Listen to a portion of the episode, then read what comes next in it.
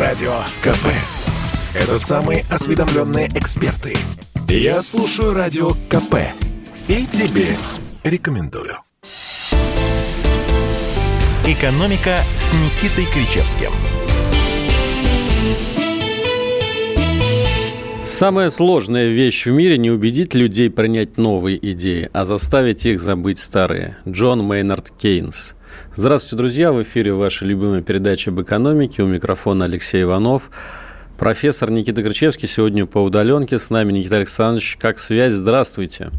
Здравствуйте, ну вы меня опять поставили в... Это не я, это Кейнс тупик глубоких размышлений в высказывании господина Кейнса. Дело в том, что старые идеи не забываются, старые идеи отходят на второй план, они продолжают жить.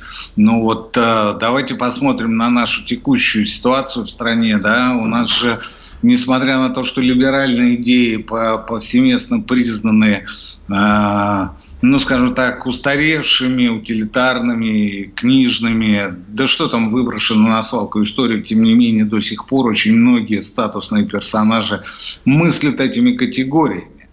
И, конечно, старые идеи не забудутся, не забудутся, потому что прошло уже 200 или 300 лет после того, как эти идеи впервые были высказаны, но они по-прежнему давляют над этим людьми.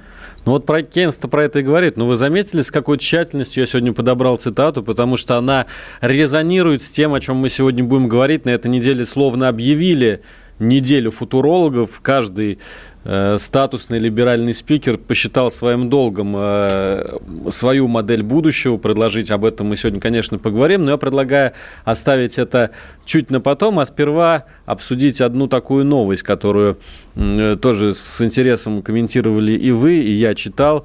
Депутаты от фракции ЛДПР, сенатор Сергей Леонов внес в Госдуму законопроект об увеличении предельного размера социального налогового вычета со 120 тысяч рублей до 360 тысяч тысяч рублей. То есть три раза предлагает э, э, Леонов и э, депутаты Госдумы из его фракции увеличить налоговый вычет. И несмотря на то, что вот оппозиционная партия, мне кажется, предложение очень интересное. Как вы считаете? Я считаю, оно очень интересное по многим причинам. Действительно, больше 10 лет максимальная сумма налогового вычета 120 тысяч рублей не пересматривалась. 120 тысяч рублей – это возврат 15, 6, 15 тысяч 600 рублей обратно из уплаченных, э, уплаченного подоходного налога. И, конечно, совершенно логично и разумно было бы пересмотреть эту сумму в сторону повышения. Я не знаю, там в два, это в три раза должно быть повышено или сразу в пять раз. Не принципиально, не принципиально. Самое главное, что это пересматривать надо. Но, вы знаете, меня, конечно, неприятно поразило формальная причина отказа правительства э, от э, одобрения этого законопроекта, знаете, какая она была? Алексей? Знаю. Какая? А, ну, насколько я читал, э, сказали, что региональные бюджеты треснут. Ну, так вот, если пере, переводить на простой русский язык. Ну, там не совсем так было. Они сказали, что не раскрыты источники а, пополнения или возмещения выпадающих доходов региональных бюджетов. Дело в том, что НДФЛ на 85% идет в региональный бюджет и 15% э, в муниципальный бюджет, насколько мы все да. знаем. Вот я и говорю, что они а, отказали по формальным э, причинам, потому что не были просчитаны источники а, возмещение выпадающих доходов. Вот все. То есть, если бы, понимаете, у, у, этих, у этих товарищей, которые внесли этот законопроект, у них, конечно, в голове очень хорошие, здравые идеи, и это действительно нужно сделать, но проблема в другом. Проблема в том, что они, ну вот как они не умели грамотно готовить законопроекты, так они и не научились этого делать. Что я имею в виду? Я имею в виду то, что нужно было взять в разрезе 85 регионов, посмотреть, посчитать, запросить, в конце концов, ФНС а, о поступлениях Э, э, НДФЛ по итогам прошлого года и о, о тех суммах, которые были предъявлены к вычету. И после этого сказать, что мы э, предлагаем возместить из федерального бюджета выпадающие доходы бюджетов региональных региональных. За счет, например, там, ну, я не знаю, ну, а, улучшения бюджетной налоговой дисциплины, за счет э, повышения доходов от нефти, приватизации, да, господи, можно было все что угодно там сказать, написать, ради бога. А самое главное, нужно было, нужно было перевести э, эту идею в разряд деталей обсуждение деталей, понимаете? То есть мы саму идею принимаем. Принципиально. Но вот да, но детали нас не устраивают. И тогда был бы совсем другой разговор, ребята. Ну вот, кстати, се- сенатор э, Рязанский, который известен тем, что он возглавляет э, э, Союз пенсионеров России, вот он сказал, что идея принципиально хорошая, но в три раза увеличить социальный налоговый вычет, это, конечно, ну, просто чересчур, и столько денег нету в стране. Вот если бы Слушай, в два ну, раза, ну, Два раза, тогда да. Подождите, подождите, подождите. Ну откуда он знает, этот сенатор Рязанский, сколько ежегодно предоставляется налоговых вычетов по тем основаниям, о которых говорила а, вот эта инициативная группа? Ну ни черта он не знает. Ну, не знает, но я вам ответственно заявляю. Он, конечно, сейчас нас послушает, быстренько запросит информацию и скажет, как ты не знаешь, все это я знаю. Он скажет, ну, там 5 или 105 миллиардов. Ну и здорово, так, ну хоть умнее будет, понимаете. А что касается вот этой инициативы, а, я в, вчера в телеге в антискрепе написал о том, что инициатива, к сожалению, будет отвергнута, но не по той причине, что она скверно подготовлена, а по той причине, что а, эта инициатива исходит не от фракции а, «Единая Россия». При всем моем к ней уважении, к этой фракции. Вот чем история. Понимаете? Вот если бы «Единая Россия» предложил бы социально значимую инициативу, это другой разговор. Ну, знаете, Они Никита бы, Александрович, тут есть такой момент, у нас же выборы в Госдуму на носу, поэтому мы не можем точно сказать, э, в каких пропорциях будет соотношение партий в Новой Думе. Может быть, там э, уже не так и будет править бал Единая Россия. А вдруг? А вдруг? Ну, в данном случае, хоть она будет там абсолютно большинство занимать, там все 450 депутатов э, будут от «Единой России», дело не в этом. Дело в том, что э, законопроекты нужно готовить грамотно, качественно, скрупулезно, потому что это законопроект федерального уровня. Ну что мешало заранее отправить депутатский запрос в ту же ФНС, в то же правительство? Понимаете? А, после этого посчитать, ну, буквально на калькуляторе и сказать, что а мы готовы вот э, э, заместить эти средства, вот предложить замещение этих средств из того-то, из того-то, из того-то. И все. И мы бы говорили о деталях. Они говорили, ну нет, ну что ну нефть не обязательно будет такой. Мы бы сказали, так у вас же есть прогноз, который дал Минэкономразвитие. А там нефть вот такая. А у вас есть профицит по первому полугодию. Нет проблем. Ну, кстати, у ну, нас... ну, короче говоря, инициатива хорошая, но, как всегда, подвела а, неряшливость э, в подготовке законопроектов. Это, кстати говоря, удел и э, карма, ну, что там говорить, практически всех оппозиционных партий. Ну и, кстати, нас тут э, интересуются пользователи, вот не, не все знают, вот мы с вами так говорим об этом, как об, очевид, об очевидных вещах, не все знают, на что предоставляется налоговый вычет, вообще, что это такое. Хотя, я думаю, уж налоговый вычет при покупке жилья, все, кто когда-то брал жилье, они, наверное, с этим сталкивались. Но сейчас много и других возможностей есть. Но, а, Алексей Валерьевич, те, кто интересуется, за что предоставляется налоговый вычет, могут без проблем набрать в поисковике этот вопрос и получить исчерпывающий ответ. Это платные услуги в области а, медицины, образования, а, социальные услуги. Вот с недавних пор это услуги, спорт. платные услуги спорт, фитнеса. Да? Но Буквально с 1 августа ввели. Да, да. Вы абсолютно правы, когда сказали, упомянули о том, что вообще-то самый главный налоговый вычет – а, для простого человека. И самый большой налоговый вычет при приобретении жилья и при уплате процентов по ипотечному кредиту. И вот это самое интересное. Они почему-то, эти товарищи, которые предложили эту инициативу в Госдуме, они почему-то прошли мимо этой истории. Хотя эта история, на мой взгляд, самая главная. Напомню, что а, при приобретении жилья вы получаете право на налоговый вычет в 2 миллиона рублей, а при уплате процентов по ипотеке в 3 миллиона. Но вы можете получить этот вычет один раз за всю свою сознательную, несознательную жизнь. Все. И вот здесь надо выходить с инициативой, что этот налоговый вычет должен предоставляться не реже, скажем, одного раза в три года или в три или там в пять лет.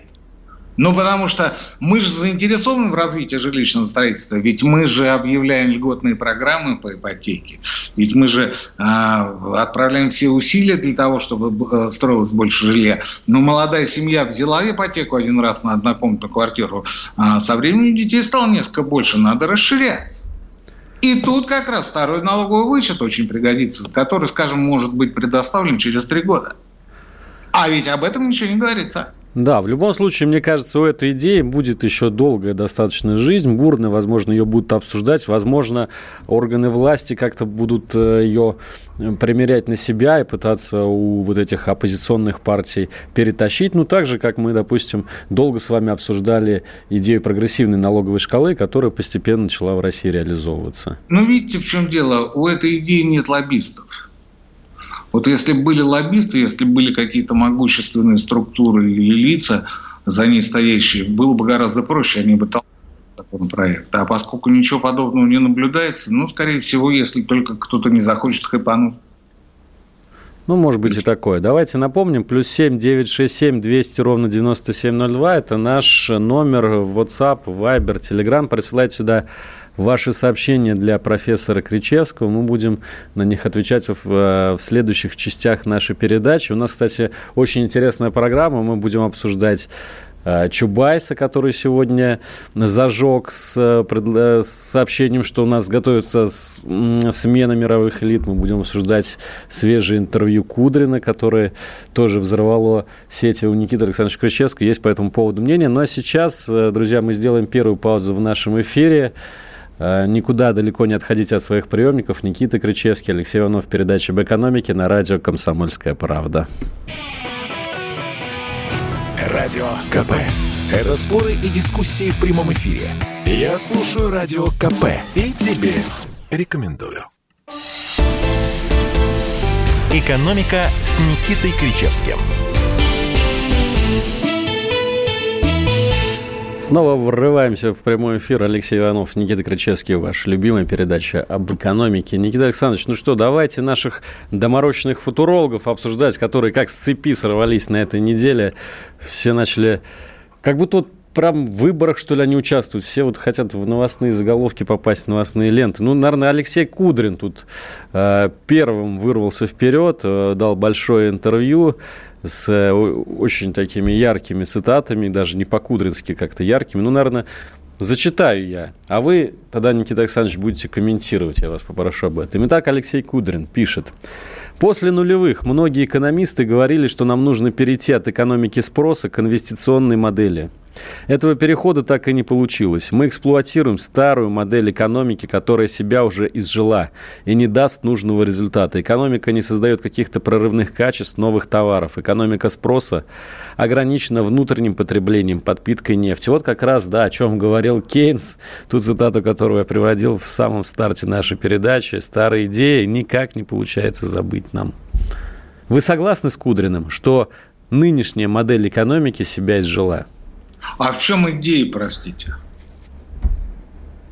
Идея в том, что мы ресурсное государство, которое продает необработанную нефть, необработанный э, кругляк и прочее, прочее сырье на Запад. Вот такая вот у нас идея национальная, да? Но это не идея, это э, структура нашей экономики на протяжении многих сотен лет. Где обрабатывающая промышленность? А обрабатывающая промышленность применительно к чему? Да хотя бы к той же к деревообработке. А, имеется такая, но а, давайте говорить о том, что для того, чтобы она развивалась, нужно в первую очередь закрыть внутренний рынок, то есть э, вспомнить о протекционизме. Установить тарифы таможенные? Ну, конечно, как это э, как-то э, делается ну, практически во всех странах-лидерах. Вот а США в свое время, да, на российский алюминий ввели там пошлины какие-то? США 150 лет защищали свою обрабатывающую промышленность от э, европейского вмешательства, пока она не встала на ноги. Это было самое жесткое долгосрочное тарифное регулирование. А в Китае вы сегодня э, не найдете ни одной машины, такси, которая сделана была бы не в Китае. А если говорить об автопроме в Южной Корее, если вы захотите ввести машину, которая сделана не в Южной Корее, но аналоги, которые в Южной Корее производятся, вы должны будете заплатить пошлину в 600%. И это при всем при том, что все эти страны находятся в ВТО. Что нам мешает сделать то же самое, что нам мешает прикрыть ворота? Не калитку, а ворота, а, которые у нас сегодня открыты на распашку, настежь буквально. Ничего абсолютно. Вот ровно это мы сделали в конце XIX века. когда был одобрен таможенный тариф, который был подготовлен при непосредственном участии Дмитрия Ивановича Менделеева. Это того, при Александре который, Третьем, да?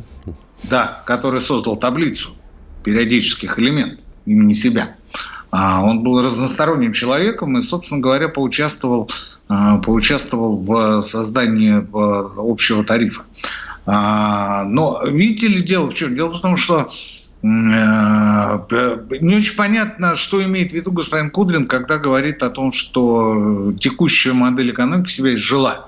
То есть изжила это, понимаете, как она а, получается, что она уже находится при смерти. Ну, скажем, вот сегодня начало августа 98 -го года, когда а, текущая модель не сегодня, так завтра скончается.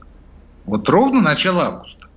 То есть до 17 августа остается еще 13 дней. И тут я бы, если был 98 год, я бы с ним согласился, что да, действительно, а, все это а, очень скоро закончится. Но а, в настоящее время мы с вами видим, что э, никаких признаков не то чтобы дефолта, но и каких-то неприятностей, катаклизмов российской экономики нет и не предвидится. Денег внутри страны полно, полно.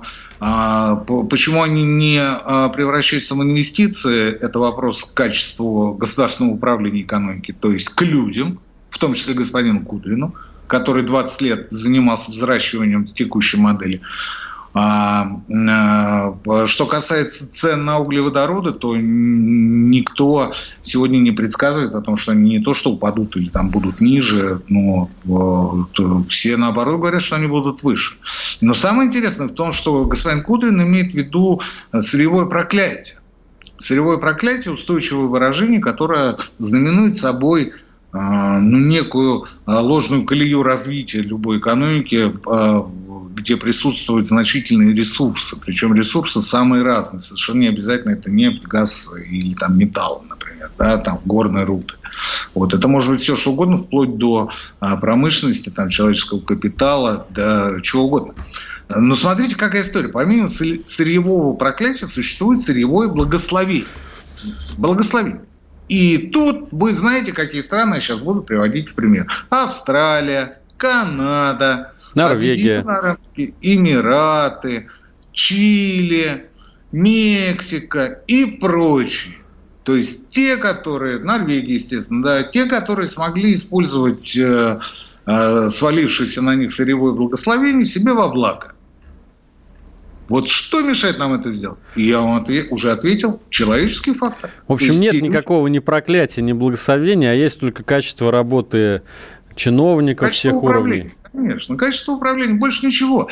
И это в первую очередь относится к самому Кудрину, который мог бы не так косноязычно, а более-менее прямо высказаться, сказать, что вы знаете, вот мы считаем с коллегами, да, с коллегами, а я представляю, что такое а, выработка мнения господина Кудрина. Это когда собираются близкие друзья и за чашкой чая у него в кабинете или где-то там в неформальном клубе рядом со счетной палатой а, рассуждают по поводу будущего перспектив российской экономики. И, естественно, приходят к выводу, что экономика России себе жила. И у меня тут же возникает вопрос. А вам тепло, хорошо, свет горит, машины едут, все в порядке, кушать есть чего, денежка в кармане водится – на курорты собираетесь или уже вернулись? Пробки не исчезли в России? Понимаете, какая То есть вот мы ждем апокалипсиса, и при этом э, строим планы на выходные и думаем, э, что надо с собой взять э, в комплекс отдыха. Например. На шашлык. На шашлык, да. А коньяк будем брать или э, там, скажем, виски, а виски односолодовый или двухсолодовый, понимаете? А может, самогоном обойдемся? Ну, какая разница чем? И там уже мы предметно обсудим, что да, действительно, мы катимся в тартарары. Самое интересное, самое забавное, мне кажется, в этом, то, что вот буквально в этом году вышел такой очень пафосный фильм про Алексея Кудрина, который назывался «Крепость». И там пафос был, собственно, в том, что Алексей Кудрин со своими товарищами построил очень такую устойчивую экономику в России, фундамент, который незыблемый, это называлось крепость. Алексей Валерьевич, ну, не, не засорите эфир бредетином всякой, в хорошем смысле я вам говорю.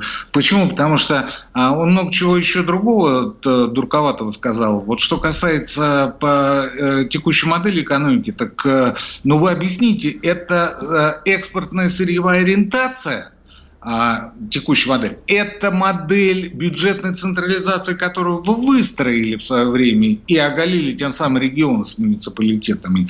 Или что-то третье. Или, например, складирование а, нефтяных излишков а, в стабфонде, в Фонде национального благосостояния и в американских ценных бумагах. Что конкретно? Вот что конкретно?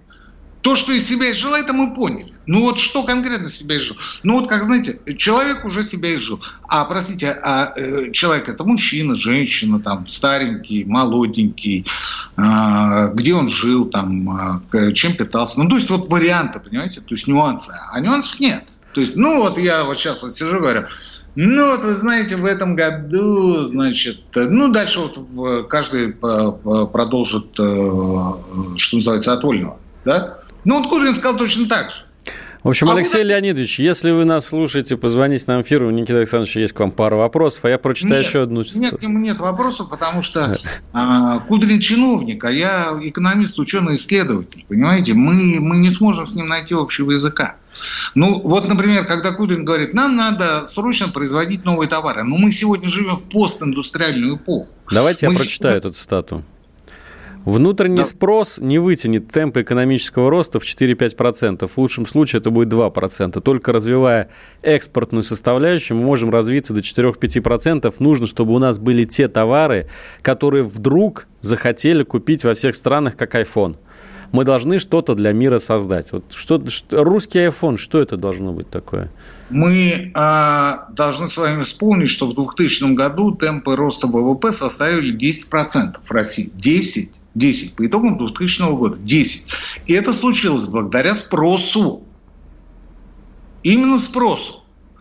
Об экспорте тогда можно было еще и не думать. Нас вытащил спрос. Что касается айфонов, то господин Кудрин просто не знает, что из э, себестоимости айфона, ну, скажем, там, в 200 долларов, там, ну, может быть, даже чуть меньше, меня поправят, э, китайцам, которые этот iPhone собирают, остается 6. 6. А все остальное идет. Apple, Sony, Samsung, да даже России за то, что они тоже поставляют кое-какие комплектующие. 6 долларов. Вот Кудрин об этом говорит. И потом, ну, слушайте, а, а зачем делать то, что уже сделано другими, сделано не хуже и всех устраивает? Почему не надо делать Теслы, Мерседесы? Почему нужно забросить атомную энергетику? Почему, наконец, не развивать а, перспективную водородную сферу? Понимаете, какая история? Айфонами ты ведь не найдешь. Друзья, ну, у нас время для еще одной паузы в нашем эфире. Давайте послушаем новости, а через несколько минут мы с Никитой Грачевским снова возвратимся в эфир радио «Комсомольская правда». Значит, я самый первый вакцинировался, поэтому меня спрашивают. Поехали, напились и давай, значит, все. Нет больше СССР, мы создали Содружество независимых государств. И скорее хозяину, Бушу, старшему президенту США звонить. Назначьте везде русских, и многонациональные регионы были бы довольны. И дайте больше прав регионам и больше прав предприятий. Итоги с Жириновским. Каждую пятницу на радио «Комсомольская правда». Владимир Вольфович клеймит злодеев, с оптимизмом смотрит в будущее и общается со слушателями. 9 часов вечера по московскому времени. Я все могу сделать. Запросто наведу порядок. «Экономика» с Никитой Кричевским. Продолжаем обсуждать хайпажоров, футурологов, экономистов, всех э, с Никитой Кричевским. У микрофона Алексей Иванов и ваша любимая передача об экономике. Никита Александрович, ну мы давайте продолжать про Кудрина. Я только одно замечание, скажем, реплику свою ставлю по поводу вашего последнего спича о нем. Все-таки, наверное, Кудрин говорил не о том, чтобы собирать в России айфоны, он все прекрасно понимает, что с этого мы получим копейки, а в том, чтобы придумать что-то, что-то типа айфона, какой-то какой-то новый прорывной продукт, который будет интересен всему миру. Японцы в свое время видеомагнитофоны там э, придумали, завалили им весь мир – Американцы, вот iPhone. Вот Кудрин говорит, вот мы бы что-нибудь такое придумали, но как-то у нас только нефть получается. Никита Александрович, вы с нами? Да слушайте, ну вот я не очень понимаю, к чему вы это клоните? К тому, что мы должны что-то такое обязательно срочно придумать? Да Нет, это вообще... Кудрин так считает, это просто Слушай, моя реплика. я не знаю, я не знаю, стоит ли это делать и вообще, и вообще, э, как можно планировать, прогнозировать э, человеческую интуицию, человеческую изобретательность. Это э, даже не психологическая величина, это величина иррациональная. рациональная. То есть это вот озарение, как тому же Менделееву. Она, как он говорил, во сне приснилась, эта периодическая таблица. Вот так вот она и э, в итоге получилась. Вот ровно такая же история с любым изобретением. Вот человек вот ходит, бродит, носит, бегает, прыгает. Э, спросите у тех, кто э, является биографом, например, там Стива Джобс или Генри Форд, они вам все это расскажут, они все скажут, как это все а, начиналось, как это все создавалось, какие были гаражи, какие-то, какие были подвалы, а, как их поддерживали там семьи, жены, например, там, или как он, кто-то ставил палки в колеса, и как они в итоге смогли прорваться. Но ведь проблема-то ведь у нас в чем? Проблема у нас в том, что у нас а, надо начинать с основ, надо начинать с того, что общество в России чудовищно несправедливо, несправедливо. И а, на этой базе, на этой почве основе люди, которые что-то изобретают, э, предпочитают убежать из страны вместе со своими изобретениями. Ну, самый простой пример – это Павел Валерьевич Дуров. Человек, который а, создал ВКонтакте, его вынудили уехать за границу, он создал Телеграм, один из самых популярных мессенджеров и социальных сетей сегодня. А, Вологодские братья, которые создали э, сеть э, игровых а, компаний, которые разрабатывают э, приложения, в которые играет полмира, они стали миллиардерами. А, те же самые, самые нобелевские лауреаты Геймс с Новоселовым, которые изобрели графен. Вариантов не счесть. Вариантов не счесть. И все эти люди почему-то оказываются вне страны, а внутри страны кто у нас правит бал? У нас правит бал Потанин, Марташов, Усманов, э, новые путинские олигархи. Ну, то есть вот все вот как-то вот так, понимаете, вот а, ну, да, нам, конечно, надо бы это сделать, но у нас нет основы, у нас все понимают, что если ты что-то решил создать и начал развиваться, то а, тебя обязательно в нашей стране прихлопнут. Ну, поговорите э, с китайцем Джеком Ма, спросите у него, как у него получилось выйти на миллиардное состояние, как у него получилось создать Алибабу и сделать из нее глобальный концерт. Он же скажет, тут же он скажет, что это случилось целиком и полностью благодаря тому, что государство не то, что не мешало, оно меня поддерживало. Оно меня поддерживало. Спросите у Илона Маска, как он запустил э, свои ракеты в космос. Он вам точно так же скажет, что я это сделал на деньги НАСА. В значительной степени на деньги НАСА. И вот так можно пройтись по каждой истории по каждой проблематике. И мы тут поймем, что а, вот, например, когда Сергей Семенович Собянин начинает плющить там какой-нибудь малый бизнес или еще что-нибудь, понимаете, первое, что должен сделать господин Путин, это уволить его по утрате доверия. Просто выгнать его, вытурить, вышвырнуть. Вышвырнуть. Сказать, Сергей Семенович, вы классный мужик, но вы нужны на другой работе. А эта работа будет для тех, кто предпринимателей считает друзьями а не врагами и не дойными коров.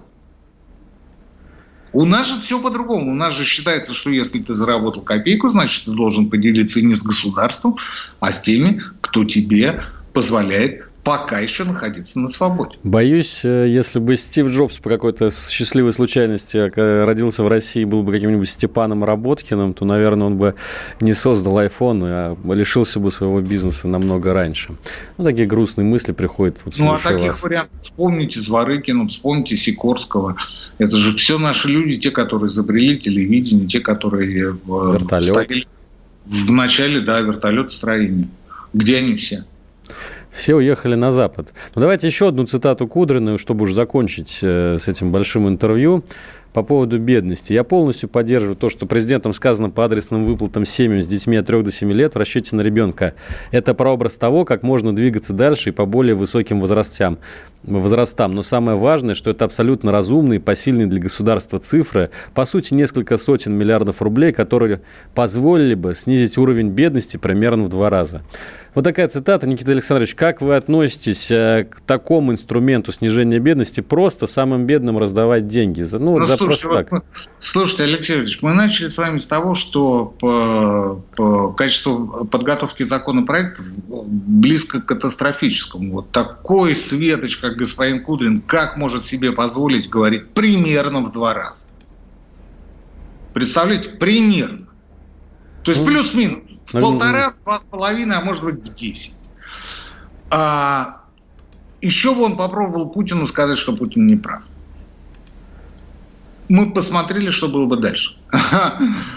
Это только мы с Ивановым можем сказать, что Путин не прав. А Кудрин этого сказать ну, не может. Скажем, вы можете сказать, я помолчу. Да, вы можете промолчать. Но дело не в этом. Дело в том, что э, Путин объявил выплаты не только детям от 3 до 7 лет, но и всем школьникам. И сделал это, собственно, запоздал, потому что это нужно было делать еще лет 15 назад минимум. Сегодня во Франции, мы уже говорили с вами, существует 47 детских пособий. Вплоть до того, что родителям возмещают э, э, те часы, которые они проводят дома, готовя домашние уроки с детьми. Они могли бы где-то подработать. Но они занимаются с детьми, они помогают им. И им за это государство платит деньги. Почему у нас этого нет? Почему мы только-только пришли к тому, что надо выдавать десятку на подготовку э, маленького человека к школе? А, вопрос в другом. Вопрос в том, что бедность, а, с бедностью нужно бороться, с бедностью нужно бороться двумя путями. Первый путь – это увеличивая доходы людей. Здесь мы с вами уже говорили о том, что, ну, конечно, нужно создавать рабочие места, вот этот вот э, демагогический бред очередной, понимаете? Ну, конечно, нужно, кто же, кто же сомневается, но только этот процесс из центра не регулируется, не регулируется. Это среда, это трава, которая или растет, или не растет. В идеале ее нужно поливать. Так вы ее не то, что не поливаете, вы ее асфальтируете, вы кладете на нее плитку, товарищ Собянин. Или господин, какая разница? Так вот, второй путь – это снижение расходов. Первое – это увеличение доходов, второе – снижение расходов. Где товарищ Кудрин с предложениями о снижении расходов, чтобы у людей оставалось больше денег? Почему он даже не заикнулся о том, что э, у нас каждым годом увеличивается количество тех же платных образовательных услуг, медицинских услуг, что у нас каждым годом все больше платных трасс, у нас постоянно растут цены и, и тарифы, например, на услуги ЖКХ. Почему этого нет? Или господин Кудрин не понимает, что мы э, должны идти по двум направлениям сразу? Нет, видимо, не понимает. Видимо, там какие-то интересы. Видимо, какие-то интересы. Ну, отлично. Ну, отлично. Тогда давайте прокрутим чуть дальше. А, в середине нулевых, когда пошли первые выплаты а, от э, государства, от бюджета, скажем, там, пенсионеров там, или еще кому-то, а, практически одновременно, а то и опережающими темпами росли цены в магазинах. Почему это происходило? Я сам лично спрашивал много раз у продавцов, ну, у собственников. Я говорю, а почему вы повысили цены? Они говорят, так у людей же больше денег. При том же количестве товаров они могут заплатить больше. Поэтому мы и повышаем. И это было абсолютно нормально. И это было, кстати говоря, в кудринские благословенные времена. Во времена обнала, во времена массового ухода от налогообложения, во времена волюнтаристски сниженных страховых пенсионных взносов и вообще социальных взносов в целом, во времена вынужденного бюджетного голода регионов и муниципалитетов, когда обязательств у них становилось больше, а денег с каждым годом все меньше. Это было все тогда. И, видимо, господин Кудрин так и не сделал выводы. Я бы на его месте первый, что сделал бы для того, чтобы хайпануть, для того, чтобы выступить в роли элитного блогера, который привязал свою деваху на крышу Бентли и покатался по Москве, я бы вышел и сказал, народ, вы меня извините за те допущенные ошибки, которые были а, за те годы, пока я был при экономической власти во главе финансовой власти страны. Ну вот, э, вы же понимаете, методом проб и ошибок э, мы многие вещи осознали, сейчас э, перекрутили и больше ничего подобного не допустим. Но ведь ничего этого нет, он продолжает выступать в качестве гуру. Кого он учит? Он учит не нас. Он учит не Иванова с Кричевским. Естественно, не Путина. Путина он славит, потому что Путин бог, от него сияние исходит. Он учит Мишустина. Он метит на его место. Он метит на его место. То есть он метит он метит а, в ту ситуацию, которая была на протяжении всех 15 лет пребывания Кудрина во главе а, исполнительной власти. Сначала в администрации президента, потом в правительстве. Алексей? Вот такие вот игры престолов у нас э, в российской власти. Ну что ж, у нас сейчас скоро будет еще одна пауза, но... Э... Элитный блогер э, от экономики, давайте так говорить, господин Будет еще один элитный блогер, Анатолий Чубайс, наверное, ну, еще более элитный, да, Никита Александрович? Вот глубина будет так глубина, Алексей Валерьевич. Друзья, вы никуда не расходитесь от ваших приемников, потому что это самая, наверное, вкусная часть нашей передачи, которую мы оставили вам напоследок. Сейчас пару минут буквально послушаем, что нам предлагают рекламодатели, а потом Никита Кричевский, Алексей Иванов, эфир радио «Комсомольская правда» и ваша любимая передача об экономике. Ну что, это хроники Цыпкина на радио «Комсомольская правда». Имеет ли право звезда напиться, принимать наркотики и вообще вести образ жизни, который не может послужить примером подрастающему поколению? Что делать в принципе с алкоголизмом? Ну, перебрал в барик. Со всеми бывает. Приехала полиция. Забраться на постамент, тереть э, каменный э, член и думать, что произойдет с тобой чудо. Звонит бабушка, она говорит, не имею никаких претензий к тому, что ты используешь мат. Можно не позорить меня на всю страну и вся в своем посте написать грамотно с мягким знаком. Известный писатель Александр Цыпкин ведет дневник специально для радио «Комсомольская правда». Без купюр и цензуры. Хроники Цыпкина. Слушайте по пятницам в 10 вечера по Москве. Я, правда, к сожалению, сразу сяду. «Экономика» с Никитой Кричевским. Кричевский Иванов, рожден в СССР. Обсуждаем экономику. Ну, Анатолий Чубайс тоже рожден в СССР, но, как мы уже сказали, элитнейший блогер нашей страны. И вот что сегодня он написал. Новая технологическая революция в течение ближайшего десятилетия приведет к глобальной страновой перегруппировки. Не позже конца 2020-х годов сформируется группа лидеров, которые уйдут в отрыв и сформируют новую мировую элиту 21 и, вероятно, 22 веков. Предупредил Анатолий Чубайс в письме э, с предложением собрать семинар для обсуждения этой проблемы. Вот уж прям пост так пост, да, Никита Александрович? Смена мировой элиты, конспирология, все как мы любим. Да, да, да, да, да, да. И вы знаете, э, э, вы абсолютно правы, что это было по, сделано в форме поста, поста. А пусть элитного поста, вот, у, скажем, у Дерипаски есть телеграм-канал, вот он а, мог бы написать то же самое себя в, в телеге, да, и сказать, а давайте соберем закрытое совещание, потому что нам грозит переформатирование мировых элит. Совещание закрыто, а расскажем об этом всей стране. Да, не очень понятно, зачем нужно было обращаться а, к тем, а, кому, собственно, обращался Чубайс через РБК, а когда можно было просто написать, скажем, письмо, послать э, электронное сообщение или просто позвонить. Да с голубями просто. Да просто позвонить, слушайте, по вертушке, по вертушке позвонить, сказать, Михаил Владимирович Мишустин, вы знаете, давайте совещание соберем.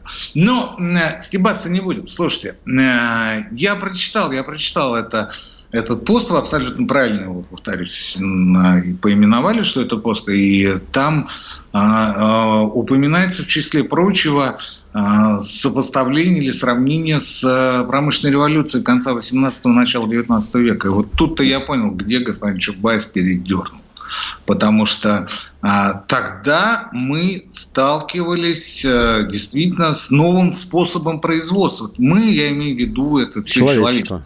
Человечество. Новый способ производства. От мануфактуры к фабрике. От ручного труда к машинам. От а, физических усилий к паровому способу, да, а в дальнейшем уже к двигателям внутреннего сгорания, но это произошло в конце 19 века, это было уже позже. А, то есть тогда шла речь об изменении, принципиальном изменении способа производства. Это действительно была революция, это действительно была промышленная революция. Что ж тут говорить? А, она происходила на протяжении, ну, как минимум лет 40-50 и вылилась в то, что появились такие а, экономические теоретики, которые констатировали и развивали теоретические основы нового способа производства. А, я имею в виду в первую очередь Адама Смита и Давида Рикарда. То есть это люди, которые были апологетами нового способа производства, как раз того самого промышленного уклада, который а, воцарился к тому времени в Англии. Так? Вот. И Давид Рикардо тогда выдвигал в качестве, скажем, новой прорывной идеи.